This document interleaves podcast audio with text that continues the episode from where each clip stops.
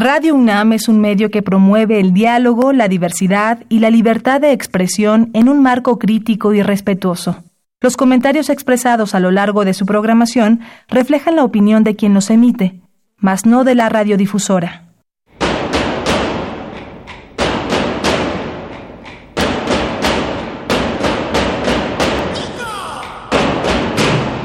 Discrepancias. Atacan a la universidad porque discrepamos. Viva la discrepancia, porque es el espíritu de la universidad.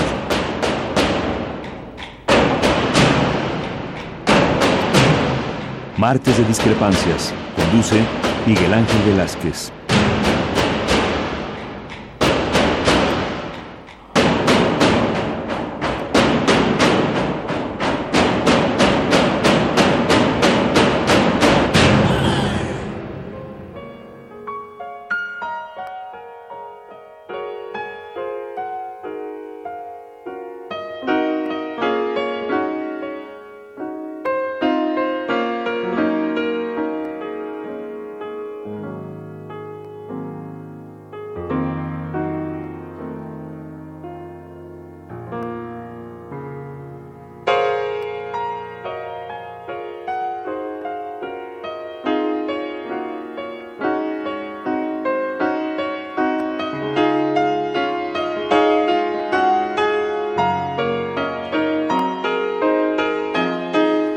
¿Qué tal? Muy buenas noches, gracias por estar con nosotros.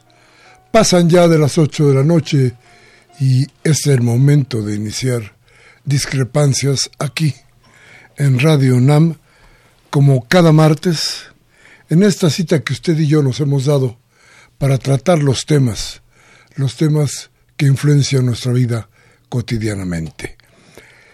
Esta mañana nos levantamos con una noticia que preocupa que preocupa de fondo, que preocupa realmente. Y no por el personaje. Déjeme, déjeme decirle, hoy en la mañana, un periódico bastante eh, identificado con la derecha, plantea en su noticia principal que se ha obligado a un investigador, a un eh, intelectual, a pagar 10 millones de pesos por haber falseado supuestamente una información. Nos referimos desde luego a Sergio Aguayo. Déjame decirle a usted que a mí en lo particular no me interesa lo que haga el señor Aguayo, pero me interesa lo que desprende esta decisión de los jueces. Por un lado, tenemos que darnos cuenta porque esto tiene dos puntas, digámoslo así. Por un lado, lo que significa la libertad de expresión. Eso es preocupante para todos. Se protege a un sujeto, y vamos a ver ahora el fondo de esto, pero se protege a un sujeto como el gobernador Moreira y se golpea la libertad de expresión.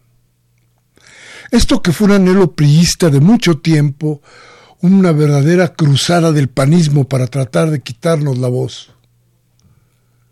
Esto hoy empieza a tratar de ser verdad en un gobierno, en un gobierno, dicen que de izquierda, pero en un gobierno que obviamente se supone sería garante de las libertades en todos los sentidos por el periodismo. Grave porque venir de una autoridad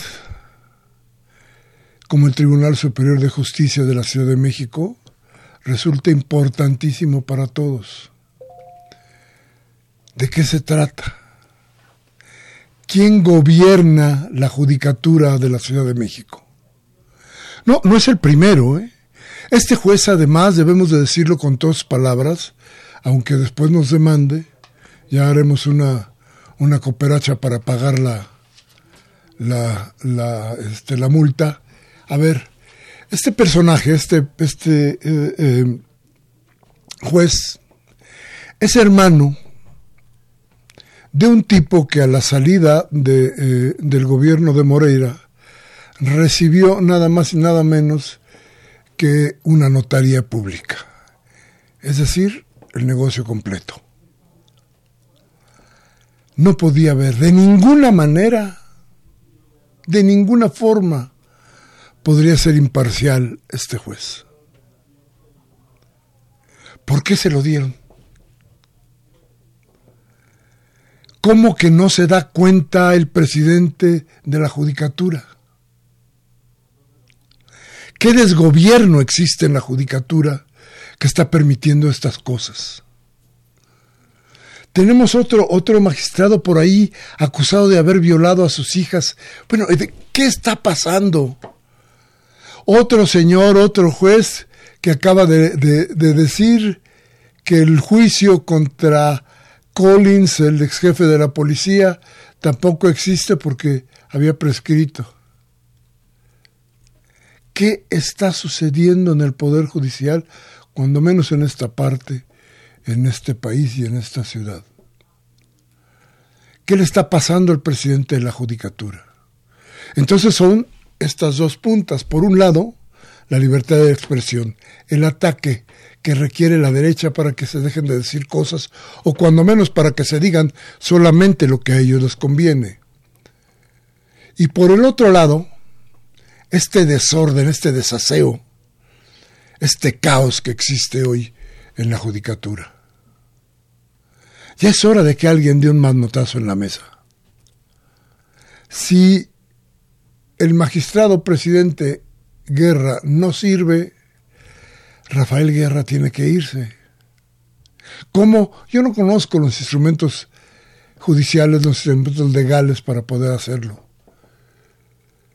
Pero yo creo que alguien tiene que poner orden y decirle al Señor que deje de ir. Fíjese nada más, este presidente del, de la Judicatura el otro día estaba en un acto de. iban a, a inaugurar no sé qué cosa, el Partido Verde, y él estaba ahí haciendo lista de presentes mientras la judicatura está hecha una porquería. ¿De qué estamos hablando? Ya es hora de que los jueces se queden tranquilos. Ya es hora de que los jueces tengan de veras alguien que cuide sus intereses, porque los intereses del país son mayores que los de ellos. Así es que tengamos cuidado, vamos a ver qué vamos a hacer con esto, pero aquí le prometo a usted que vamos a tener bastante información sobre todas las porquerías que se están haciendo en el Tribunal Superior de Justicia de la Ciudad de México y también en la Suprema Corte de Justicia del país, que no se queda, no se hace a un lado en toda esta porquería. Entonces, señoras, señores, estas discrepancias, nuestros teléfonos 5536 8989 y el A sin costo 01850 52 688. Vamos al corte y regresamos. Gracias.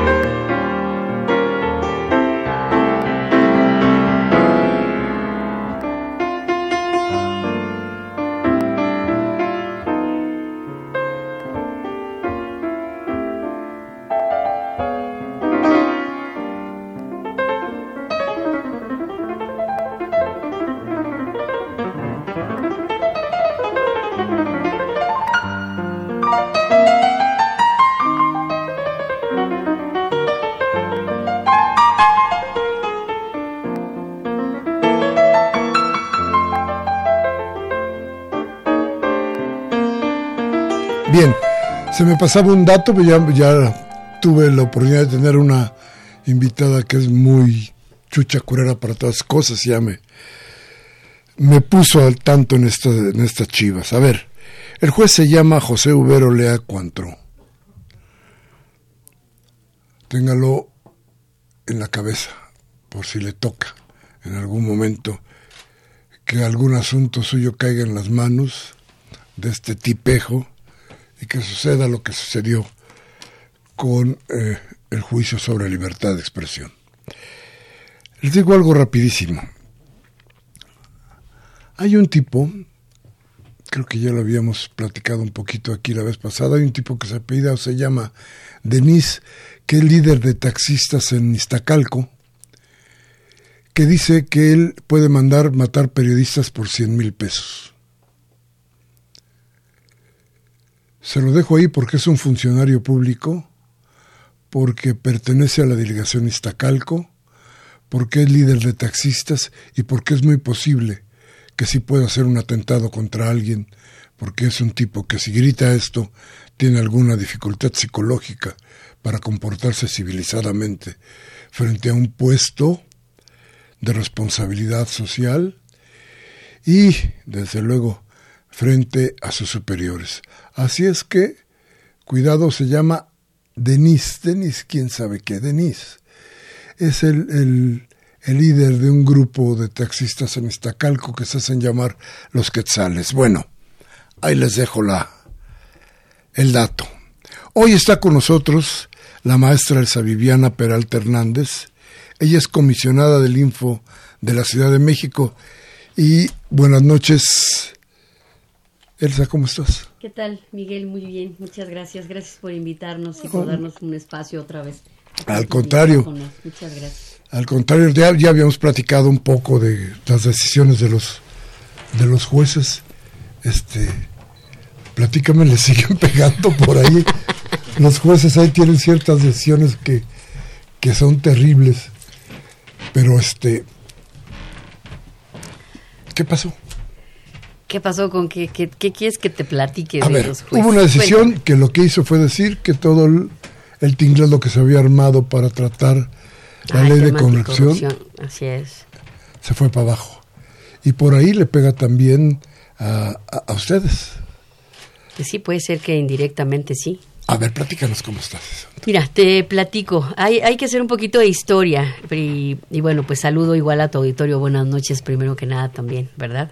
Este, recordemos que hace, hace en el 2016, con la idea de armonizar eh, el, tema en la Ciudad de México relacionado con la construcción del sistema anticorrupción, se hizo esta reforma para generar la normativa que este, iba a regir en la Ciudad de México para instaurar el sistema anticorrupción.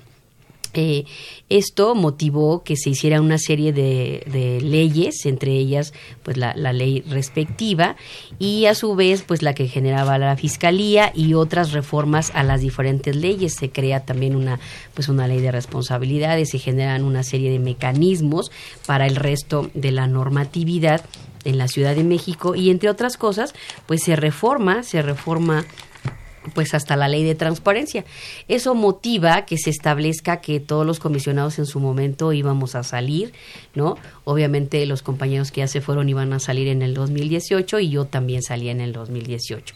Ahí comienza, tú recordarás porque también me hiciste favor de prestarme tus micrófonos, comenzó todo un proceso en el que impugnamos esas leyes que se modificaron en su momento para poder preservar el tema del nombramiento en el caso particular.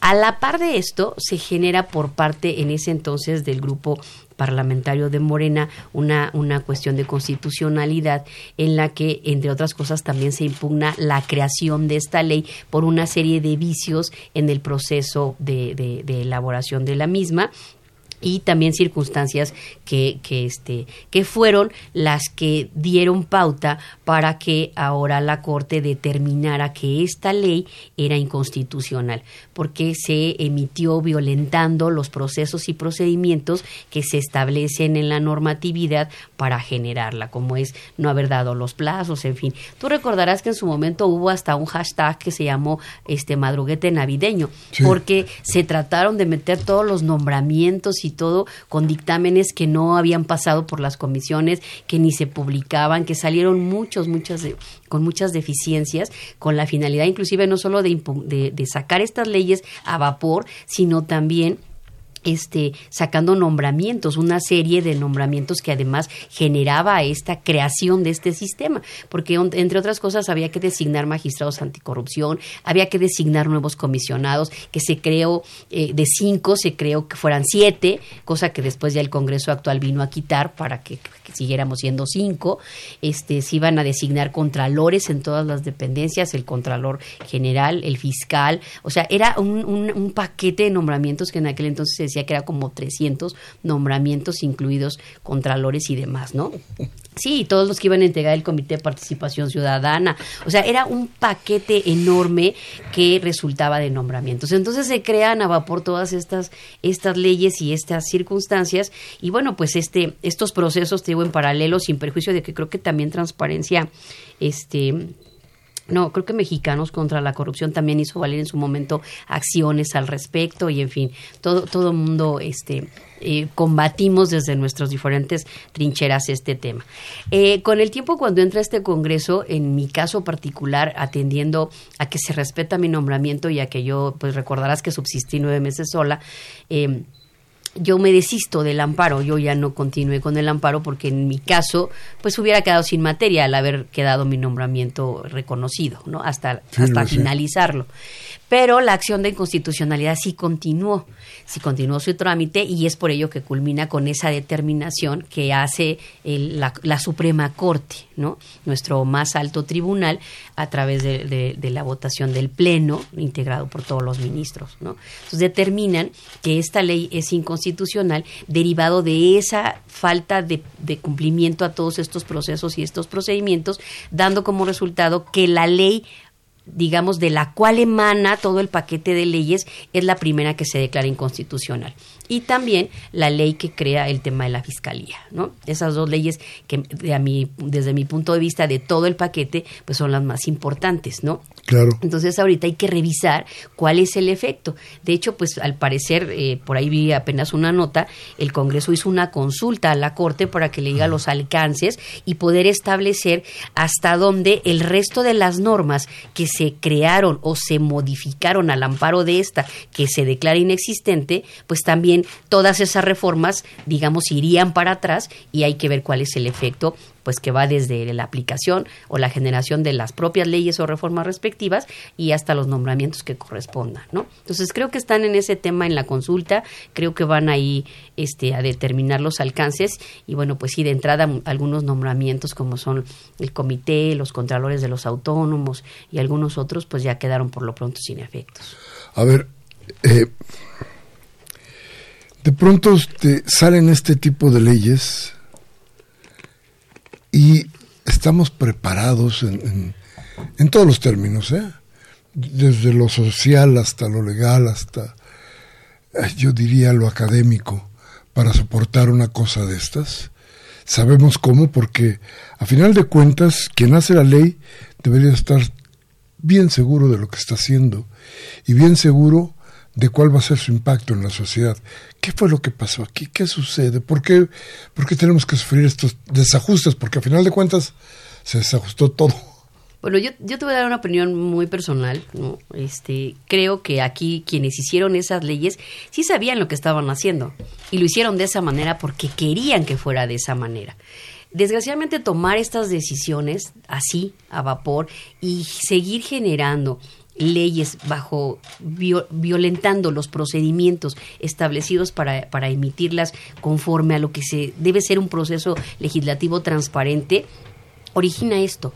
Y la verdad digo una cosa, a mí me da mucho gusto que se haya eh, dado vuelta a este tema y que se vaya a, reconstruir, porque yo creo que sí se construyó sobre una base deficiente, sobre una base en la que algunas personas en particular tomaron estas decisiones y creo que pues que lo hicieron mal, ¿no? Entonces ahorita recomponer el sistema, alguien decía, es que es un retroceso. No, no es un retroceso. Yo creo que está bien recomponer la construcción de este sistema que se generó sobre una base que estaba viciada que estaba viciada y que se fue. Este Congreso cuando entró compuso algunas cosas que también por efecto de la declaración de inconstitucionalidad, pues se caen esas reformas, ¿no? La del 19 y la del 20 de enero, ¿no? Entonces todas esas reformas se, se caen. Este, porque efectivamente pues vinieron a componer algo que estaba mal desde el principio. Entonces, el sistema anticorrupción local ha tenido muchos problemas para, para establecerse, ¿no?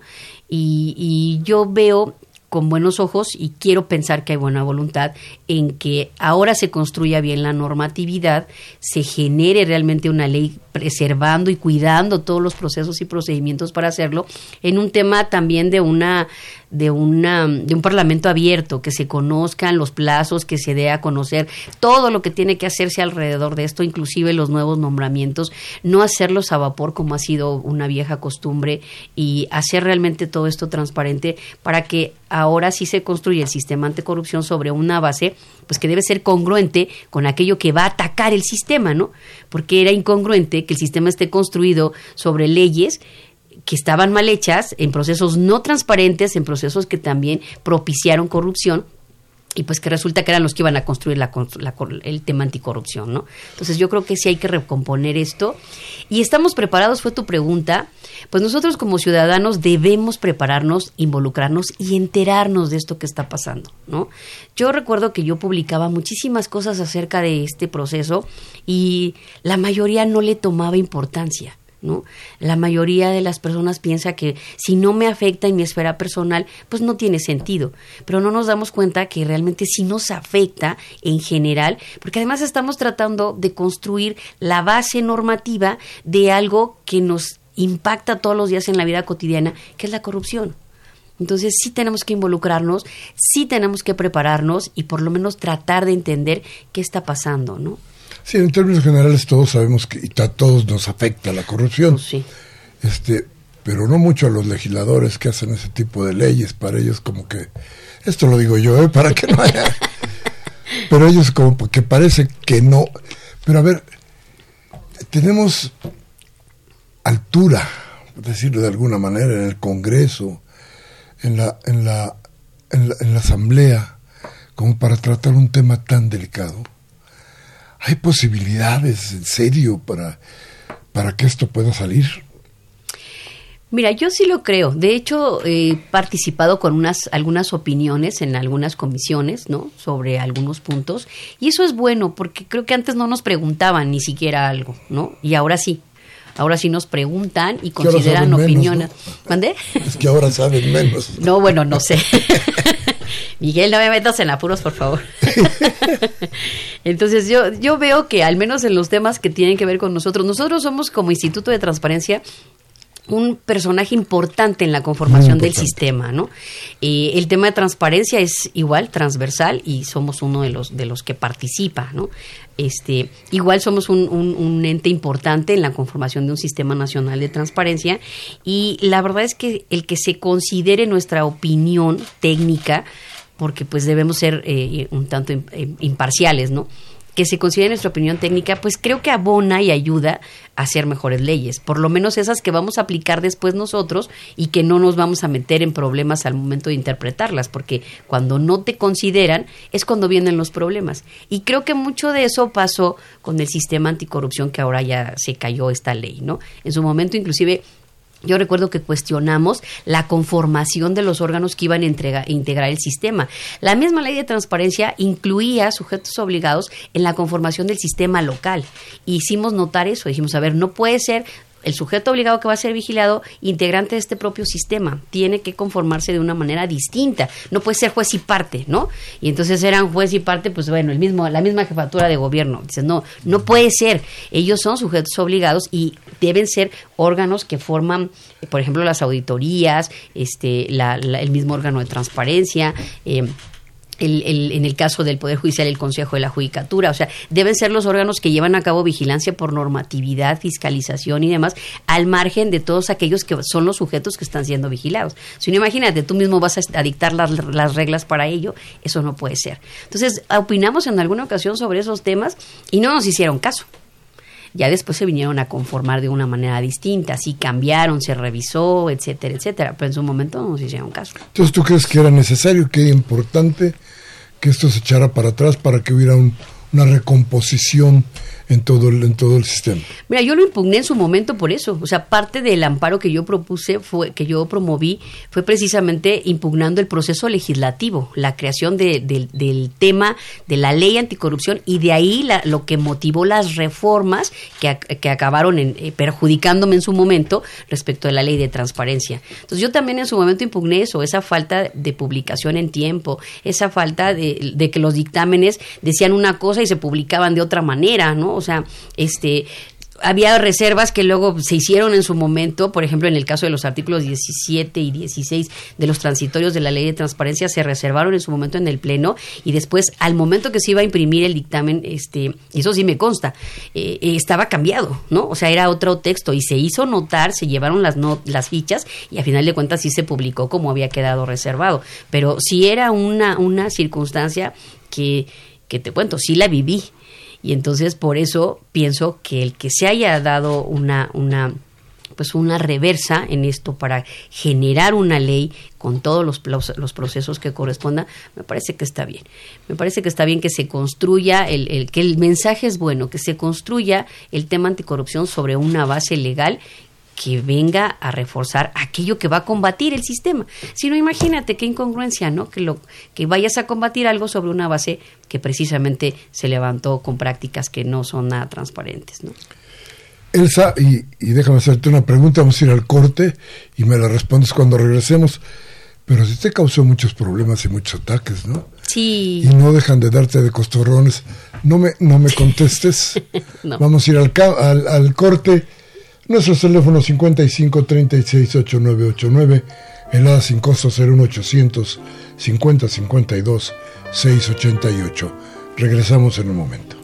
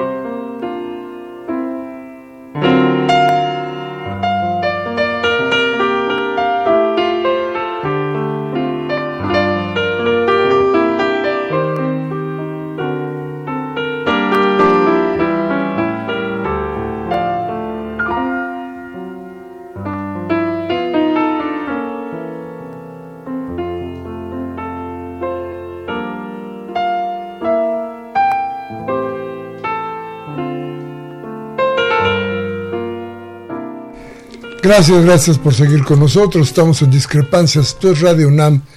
Y estamos platicando con la maestra Elsa Viviana Peralta Hernández, que es comisionada de InfoDF en la Ciudad de México. Y entonces le, le, le preguntábamos, bueno, pero tu actuación te creó enemigos, enemigos que ya salvaste, escollos que ya pasaron y que te plantean otro futuro. Pero ¿qué pasó en todo este lapso? Platícanos. Pues mira, ya se integró el, el, el Info, ya se integró con, con, los cinco comisionados. Una de las cosas que se reformó fue la ley para que de siete volvieran a quedar a cinco, ¿no? Este, se conformó el nuevo pleno y pues ya tenemos un año trabajando en este nuevo pleno, ya obviamente pues ya nos dedicamos este, a las actividades que nos corresponden, ¿no? En un, en un tema de, digamos, de, de Pero no se puede desactivar la conformación del pleno actual a partir de esta recomposición de la ley. Pues eso es lo que habría que ver, ¿no? ¿Cuál es el efecto y hasta dónde le impacta a la reforma derivada eh, de esta norma que se cayó que suscitó la reforma a la ley de transparencia, ¿no? Y derivado de eso, los nombramientos. Hasta donde yo sé, el Congreso ha dicho que no, pero se hizo la consulta. No, no sé si ya respondería la Corte, eso habría que checarlo, creo que no. Este, y ver con las respectivas comisiones cuáles van a ser esos efectos, ¿no? Para ver si, pues en este caso, pues que no nos, no nos afecte. La verdad es que eh, yo creo que fue de los pocos procedimientos dentro de todos los nombramientos que se hicieron que sí tuvo un poquito más de transparencia, ¿no? Pero bueno, eso ya lo va a determinar el Congreso hasta dónde va a impactar y también particularmente en el caso del instituto, ¿no? Bueno, ya hablábamos de tus enemigos o de tus contrarios, como tú quieras, pero ¿qué pasó ahí? Pues cuáles enemigos. ya te dije que yo no tengo enemigos. Más bien a lo mejor hay algunos que pues no les simpatizan mis opiniones, como seguramente habrá muchos que nos están escuchando ahorita y no les no les simpaticen las opiniones que, que podamos tener o a veces las resoluciones que podamos emitir, ¿no? Mira, me queda claro que el, eh, al yo haberme opuesto a que regresaran, por ejemplo, los comisionados que querían darle continuidad a un nombramiento que ya no existía, pues obviamente esto no le gustó a mucha gente, ¿no? Eh, yo me enfrenté a un congreso en su momento, bueno, más bien a la asamblea en su momento, y eso pues fue algo que tampoco le gustó a mucha gente. Pero yo creo, Miguel, y, te lo he expuesto muchas veces, yo creo en esto. Estoy en este tema de transparencia, estoy en este, fui contralora en otro, en el órgano judicial, o sea, he llevado a cabo una serie de actividades en las que creo, sí creo en la construcción de un sistema anticorrupción, sí creo que podemos eh, cambiar muchas cosas, y mientras yo crea eso, voy a seguir, eh, eh, digamos, ejerciendo mi labor desde donde me toque, este, tratando de que las cosas se hagan conforme a lo que estimo que debe, eh, que creo que debe, debe ser, ¿no? Y si eso a mucha gente no le gusta, pues lo lamento de verdad lo lamento, porque también hay mucha gente a la que le ha gustado. Y le ha gustado porque se han construido cosas, porque se han hecho cosas y porque no se permitió que, que se mantuvieran en el poder personas que no tenían derecho a hacerlo, que no tenían derecho a, a, tener, eh, digamos, cautiva a una institución tan noble como el Info. ¿no? O sea, ¿el InfoDF no era tan transparente? En algún periodo no, no.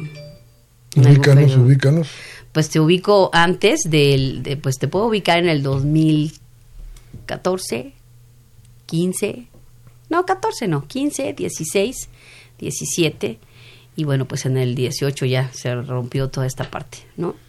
Entonces creo que sí hubo ahí un periodo en el que muchas cosas se dejaron de hacer, ¿no? Muchas cosas no se hicieron como deberían haberse hecho y parte de eso que se corrompió fue el motivar reformas a la ley de transparencia con el pretexto de crear el sistema anticorrupción y generar todo ese andamiaje que es el que se cayó ahorita.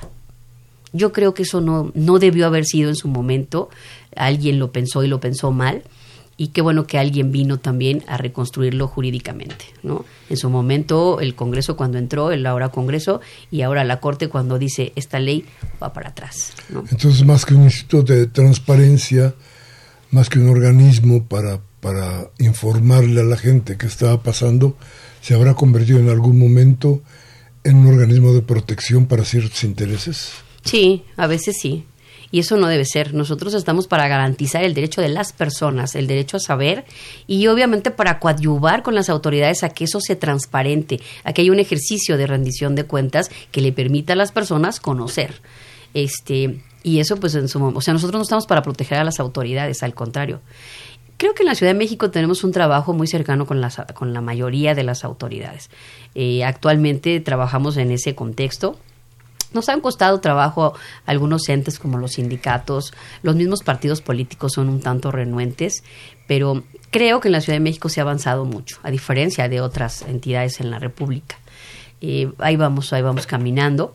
Fuimos de los primeros en considerar sujetos obligados a este tipo de, de organismos o de sujetos o de entes, entidades, y, y bueno, pues en esa construcción pues obviamente no ha sido fácil para ellos, ¿no? Para nosotros no es tan difícil, nos ha quedado claro que así debe ser, ¿no?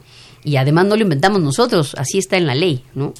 Y entonces, bueno, pues construir todo esto no ha sido fácil, pero pues tenemos que hacerlo. Y eso pues también genera que a veces a algunas personas no les guste, pero nosotros no lo inventamos y estamos ahí para hacer que esto funcione. Decía, yo creo en esto. Y la verdad es que en la trinchera donde estoy y hasta el último momento que esté, pues me, me seguiré esforzando porque esto, esto se logre y, bueno, pues eso no le va a gustar a mucha gente a veces, pero, pero deben entender que estamos para acompañarles además, ¿no? O sea, como autoridades estamos para acompañar, ¿no? Porque ambos buscamos que se preserven los derechos de las personas, ¿no? Entonces creo que Platícanos una cosa. Sí. ¿Tú te enfrentaste a algún caso de este tipo? Este que tuviera que o que tendiera a proteger a alguien? Pues mira, de entrada este tema, el hecho de, de tratar de conformar la ley, eh, estableciendo que todos nos íbamos, por ejemplo, en el 2018, cuando yo tenía un nombramiento que iba más allá del 2018, o yo termino en noviembre del 2020, ¿no? Este, eso fue un, un acto que me pareció arbitrario, ¿no? y que obedecía no a intereses del propio instituto, no a respeto a los derechos de la gente que integrábamos el instituto, sino por acuerdos y componendas por otro lado, ¿no?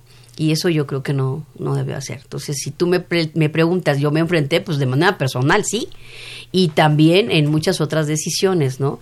Los órganos colegiados es bueno que, que se integren de esta manera porque surgen muchas opiniones, pero a veces cuando la mayoría solo vota porque uno dice que hay que votar y todos los demás votan este porque así se los impusieron, eso está mal. Y a mí me pasó muchas veces en el, en el pleno anterior que por imposición se votaba por mayoría y yo tenía, o sea, yo me daba cuenta que la decisión no correspondía y, yo iba en contra, ¿no? Y eso a veces hace que te cataloguen que vas en contra porque no estás de acuerdo con nada. No, no es cierto, no necesariamente es eso. Ni la mayoría significa que se tenga la razón siempre, ¿no? Entonces, y a veces eso es, ese, ese tipo de votaciones a veces hace que te enfrentes a circunstancias en las que no es, no es solo que no estés de acuerdo, sino que consideras que se están haciendo cuestiones que no deberían de ser así, ¿no? Y este, pues si te enfrentas, pues sí, sí te enfrentas. Y yo me enfrenté en el pleno pasado a muchas, a muchas, ¿no? Que además era la única mujer, te cuento. Claro. ¿Y cuál fue la más difícil que tú inventaste, que tú enfrentaste? Pues la que te cuento que me iban a sacar.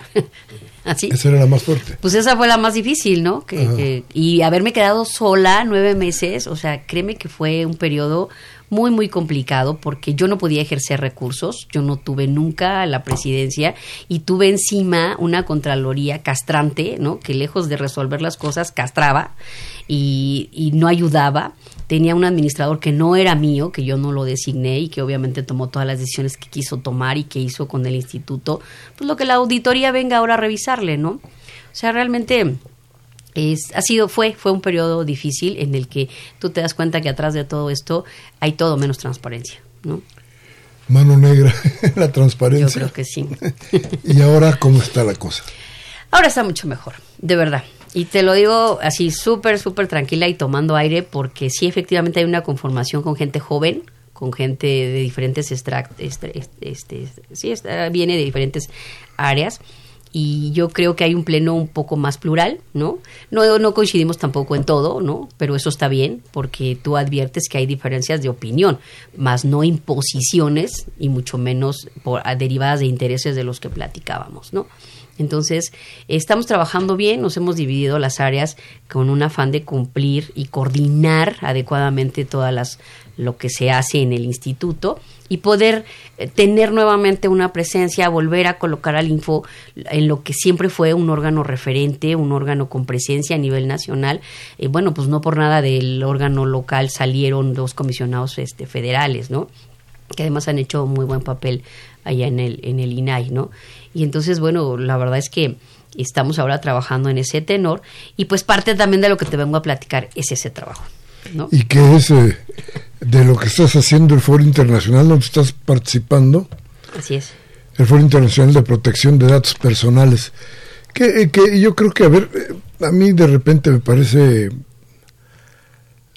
absurdo, te, te, lo digo con mucha franqueza, porque de repente me llaman de un lugar para ofrecerme no sé qué cosa, de repente ya conocen mis datos en no sé qué otra, de repente me llegan correos de tarjetas de crédito que no tengo, este...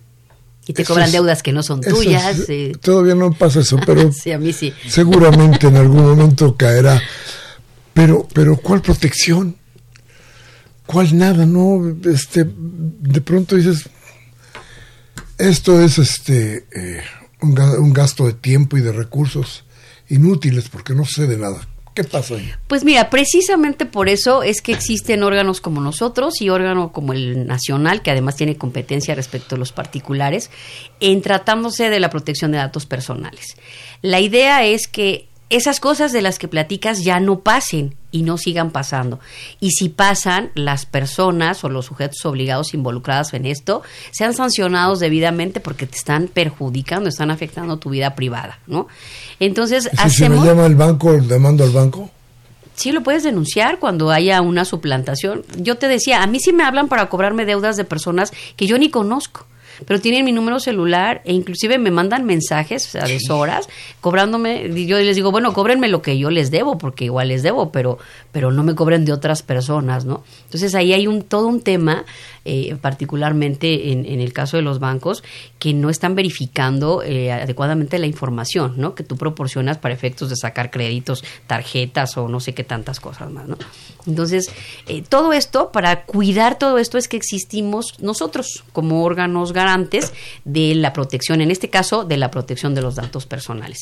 Y trabajamos en ese contexto apoyando la generación de leyes que establezcan los lineamientos para el tratamiento de la información, pero también también los procesos para defenderse y los procesos para sancionar a quienes como autoridades o como particulares procesan mal la información. Y te generan eso, esos actos de molestia, ese, esa suplantación de identidad que no tuvieron el cuidado de verificar, en fin, todo, todas las, las, conductas que de manera indebida se dan en tu perjuicio, violentando tu vida privada. Para eso existen órganos como nosotros.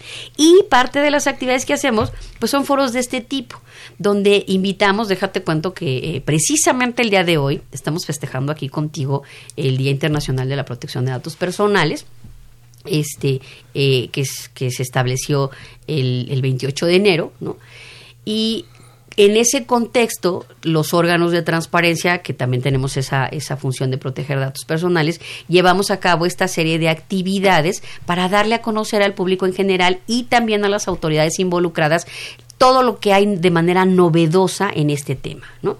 Sin perjuicio de actividades de difusión y de capacitación que también hacemos como parte de nuestras actividades, ¿no? Y entonces este foro es el, eh, bueno, en el tiempo que tengo aquí en el info, pues es el sexto que organizaría, ¿no? O que organizo, y que por cierto sería el último que organizo ya de mi gestión, porque como te comentaba hace rato, yo termino en noviembre del 2020, ¿no?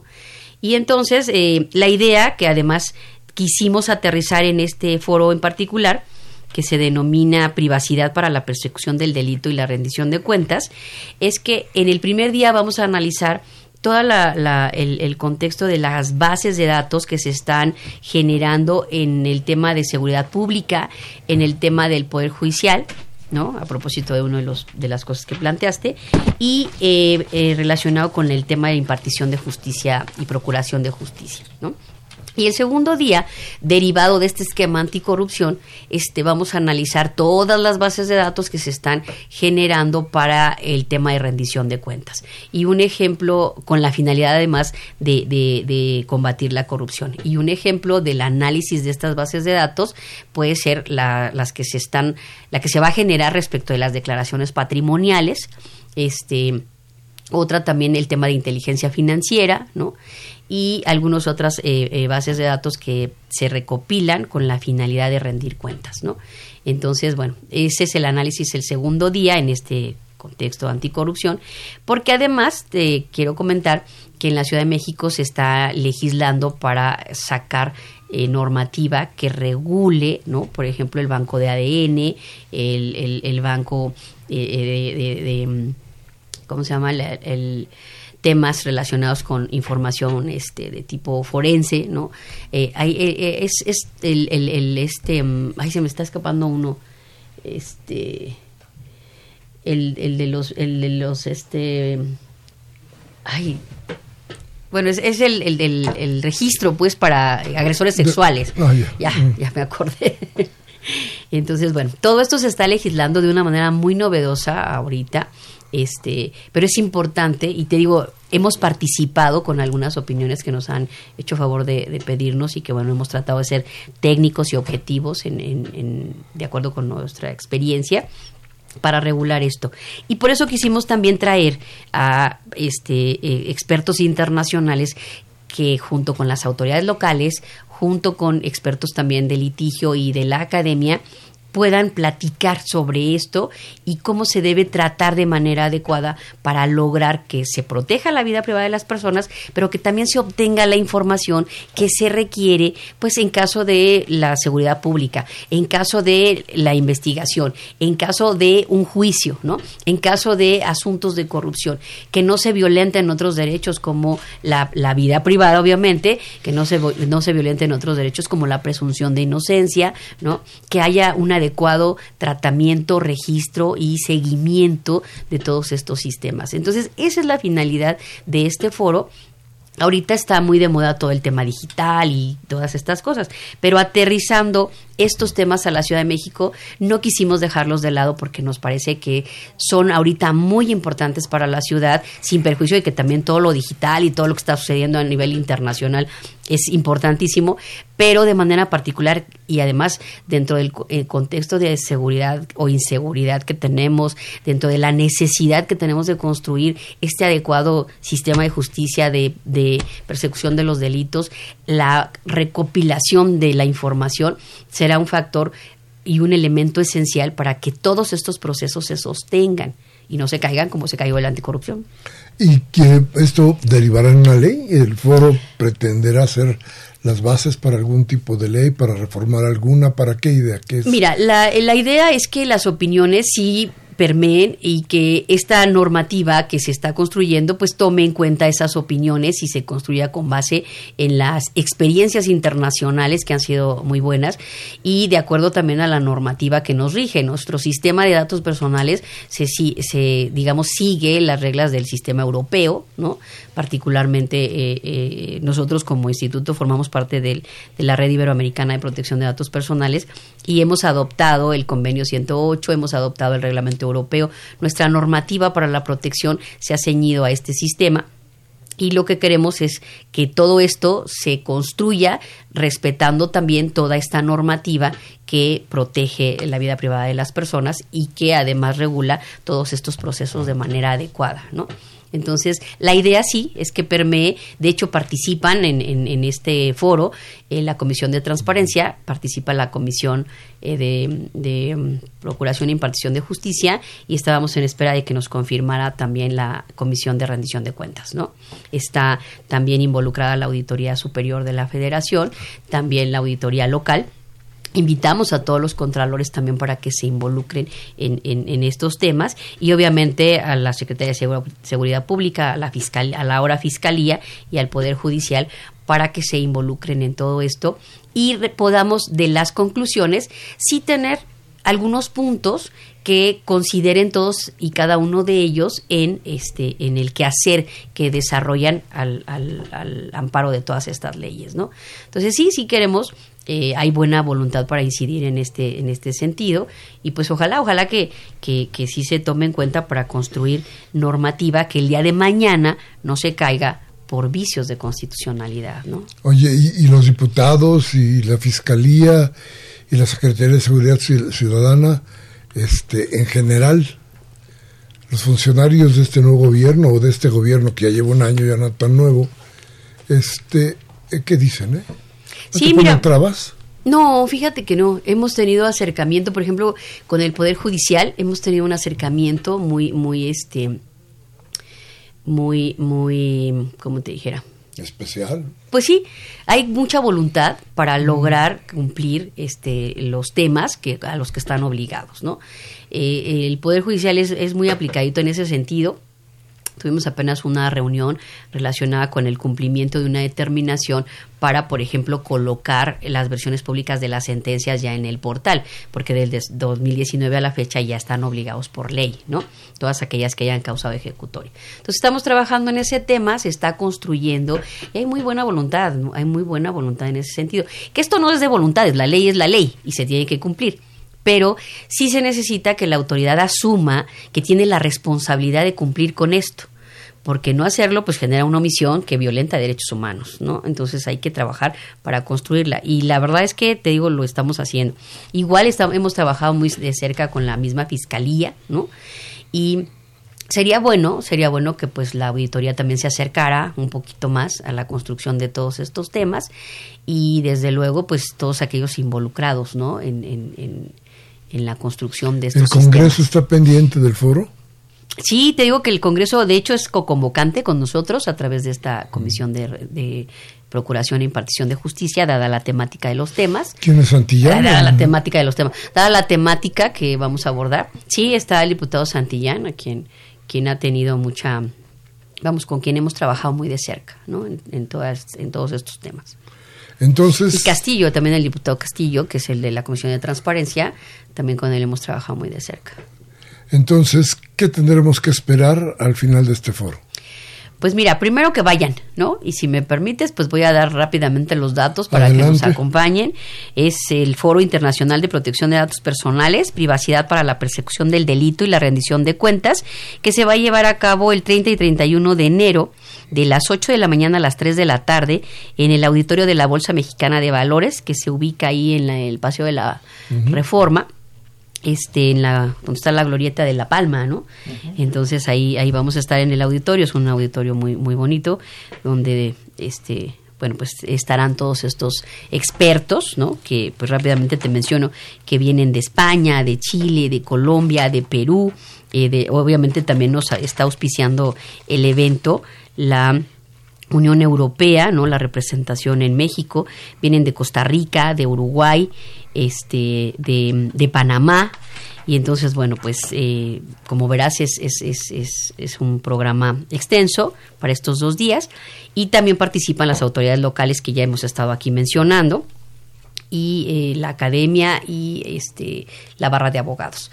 Y el Congreso es co-convocante con nosotros, la Unión Europea también y este y bueno la bolsa la bolsa que también nos apoyó en este tema porque pues a ellos les interesa también mucho la al tema de los capitales le interesa mucho el tema de la corrupción no entonces también abonan a que construyamos entre todos pues un un mejor sistema para todas estas cosas. Y entonces, pues te digo, este foro tiene la finalidad de poder incidir con algunas conclusiones en la construcción de una mejor normatividad, ¿no? Que todos podamos construir este andamiaje, pues que, que bueno, pues deje, deje algo para todos, porque como dijimos hace rato, pues a todos nos afecta que esto no funcione, ¿no? Si tuviéramos que medir como de la noche a la mañana, planteándonos que la noche es la oscuridad y el no tener ah, transparencia. ¿Y la mañana en dónde estamos en la Ciudad de México? ¿En qué, en qué horario andamos? Al mediodía. Al mediodía. Al mediodía. Estamos a las 12 del día y nos falta... Yo no quisiera llegar a la noche, obviamente, ¿no? Quisiera que nos mantuviéramos al mediodía. ¿Retroceder o llegar? Mantenernos al mediodía es cuando el sol está más pleno, ¿no? Entonces, yo quisiera que estuviéramos ahí, en, ese tema de una plenitud de luz, donde todo sea transparente, donde todo se vea bien. Y yo creo que sí hay voluntad, créeme que sí, hay voluntad, yo sí lo veo. Este, he visto, he visto a muchos actores que sí tienen ganas, que sí creen en esto, ¿no? Como también habrá otros que no. Y también hay vicios heredados que piensan que no, que las cosas deben seguir siendo como eran antes. Y yo creo que no aunque esto más que nada es una necesidad. Bien, vamos a ir a un corte.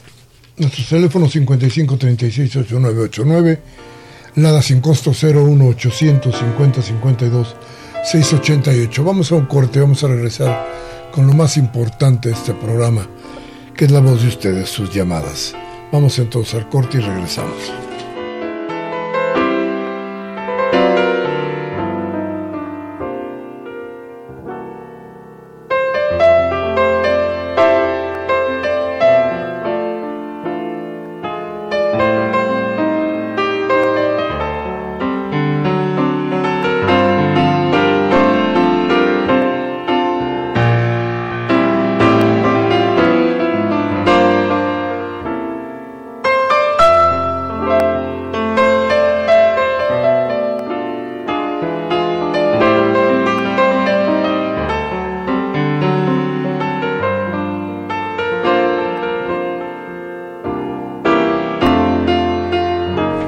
Bien, gracias, gracias por seguir con nosotros. Bueno, esto es lo de ustedes después, Viviana, para cerrar nuestro programa, te pido un pensamiento para cerrar esta, esta tarde, esta noche de discrepancias. Bueno, nos llama Gabriel Campos de Benito Juárez. Dice, a ver si ustedes nos pueden informar sobre el litigio de oro negro, Medina Mora, oceanografía.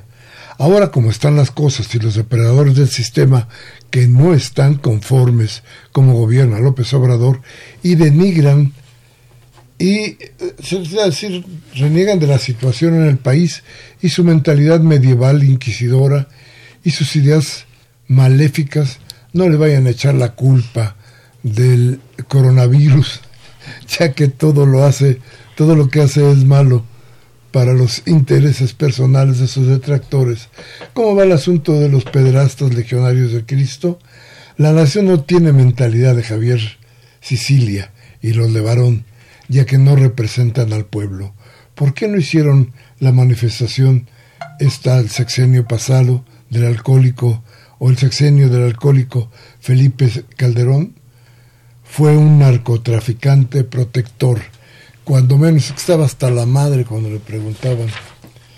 Bueno, Arturo Badaguer de Benito Juárez, saludos a todos y a la invitada. La verdad es que considero que no hay retroceso, sino avance, porque ha comenzado, se ha comenzado a destruir al fascismo, al fascismo, violación de derechos humanos. El presidente ha avanzado mucho en este ámbito.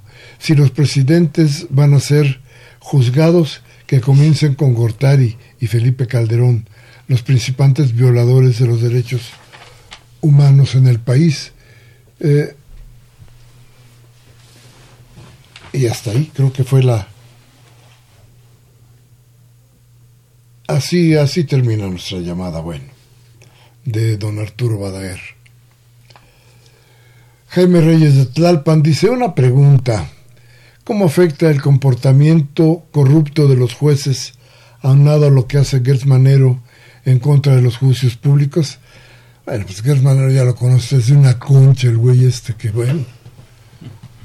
No le importa un caramba. el, el si él no es el actor principal de la película, se enoja. Y se enoja mucho. Y pide que nadie hable para que sea él el que habla, cuando él quiera, no cuando se necesite no cuando el momento político, no cuando el momento social, no, cuando el momento Gers. Entonces, si corruptos están haciendo los juicios y Gers Manero tiene hueva de dar las ideas que tiene que, que requiere el país, pues imagínense cómo estamos. Yo creo que tiene que haber ajustes. Ya vamos a ver qué va a pasar con todo esto. Rubén Pinto de Catepec dice, no es la primera vez que se utiliza a los jueces para atacar la libertad de expresión. Recordemos, recordemos a la desnudista Sasha Montenegro. Sí, ya hay, hay muchos, por eso le decía yo al principio, hay muchos intentos. Este es uno más, este es muy serio, ya viene desde un juez. No sé qué se puede hacer para, para echarlo para abajo, pero bueno. El licenciado Augusto Holguín de Coyoacán dice, después de haber leído El traidor y el juicio del Chapo, llegué a la conclusión de que los sistemas de justicia de Estados Unidos y México son igual de corruptos, ya que condenan a las personas violando todos los procedimientos. Carmen Reyes de Tlalpan, siempre he seguido su programa, nunca me lo pierdo y lo estimo mucho a usted, señor Miguel Ángel. Muchas gracias, doña Carmen. Cuídese mucho, siempre me asombra todo lo que nos dice. Es muy buen programa. Uy, muchas gracias. ¿Qué se toma, doña Carmen? Muchísimas gracias a usted. a ver, tenemos medio minuto. Elsa, ¿qué nos dejas? Dos cosas. Una, que nos acompañen al evento y una frase que me pides y yo la, la reeditaría de esta manera. Si no actuamos ahora para salvaguardar nuestra privacidad, todos podríamos ser víctimas de esa falta de salvaguarda hay que cuidarnos y para hacerlo, pues hay que acudir y enterarnos de todas estas cosas. Perfecto. Gracias, Miguel. Este martes 29 de enero, 28 de enero del 20, Humberto Sánchez Castrejón en los controles técnicos, Juan Navidad en la asistencia de producción, Baltasar Domínguez en la producción, su servidor Miguel Ángel Velázquez, que como siempre les pide, si esto que hemos hablado hoy les sirve, tómese un café con sus amigos, hable de lo que aquí hablamos. Y si no, la democracia le da alternativas. Cámbiale a MBS, a Televisa, a Radio Fórmula, para que le cercenen la voluntad del cambio. Hasta la próxima. Gracias.